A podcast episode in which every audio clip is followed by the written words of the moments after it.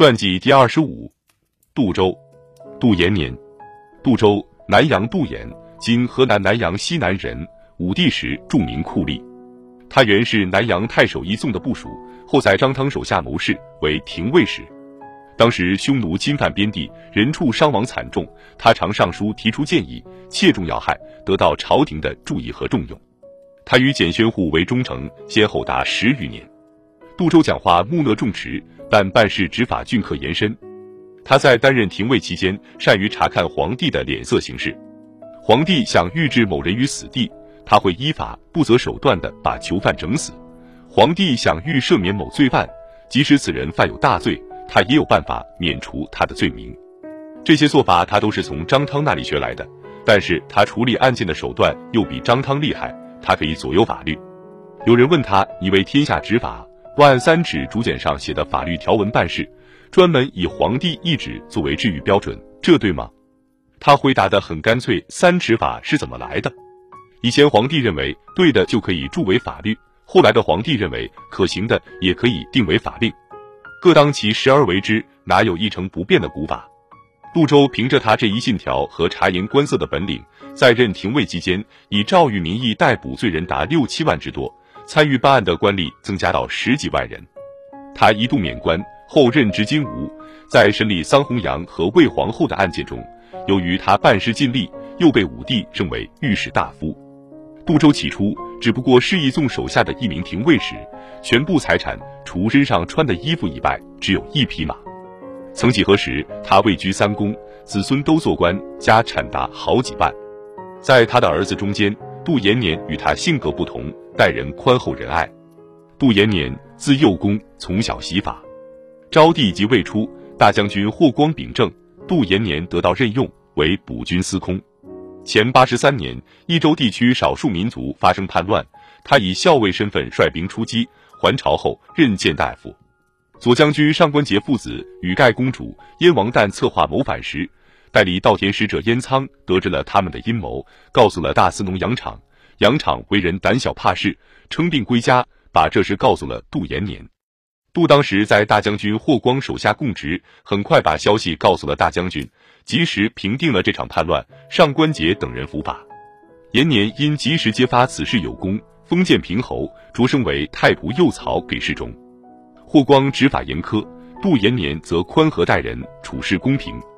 在审理燕王旦案件时，因御史大夫桑弘羊也参与其事。其子桑坚怕牵连自己，躲到他父亲的故吏侯使吴家里。后桑坚被捕伏法。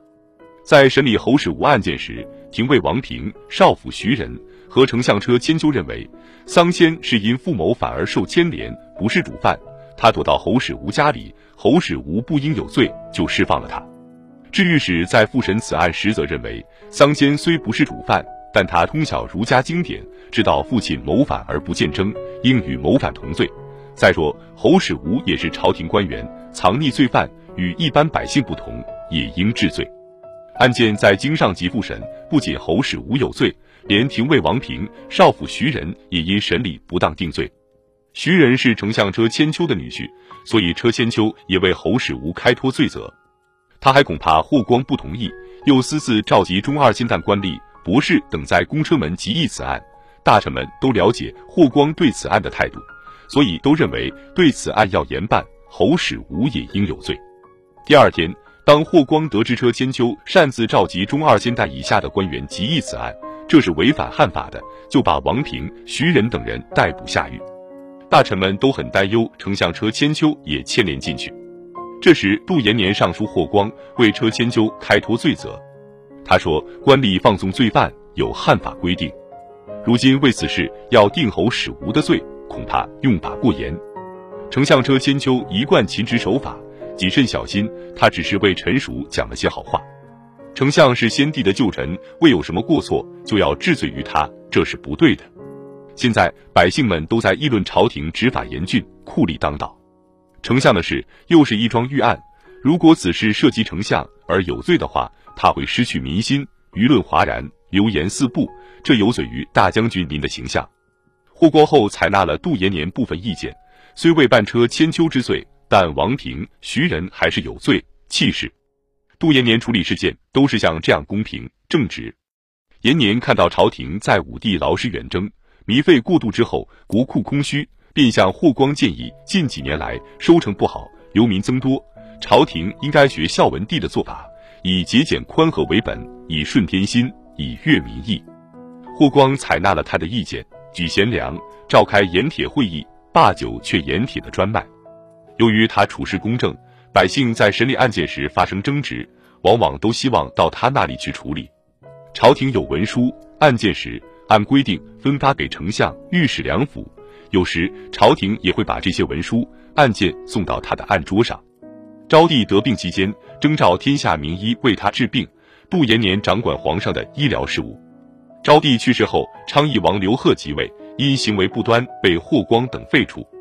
大将军霍光、车骑将军张安世和大臣们在议论该拥立谁时，杜延年向霍光、张安世推荐皇曾孙刘询。刘询在宫中掖庭长大，与杜延年的次子杜佗关系密切。延年知道刘询品德高尚，就推荐了他。宣帝即位后，褒赏大臣，杜延年以定策安宗庙，赐十亿二千三百户，加上他原有的封邑，共有四千三百户。杜延年为人宽和。朝廷政务都很精通，九点枢机受皇上信任。他初级奉驾，入给侍中，居九卿位十余年，是皇帝的近臣，先后得到的赏赐钱数千万。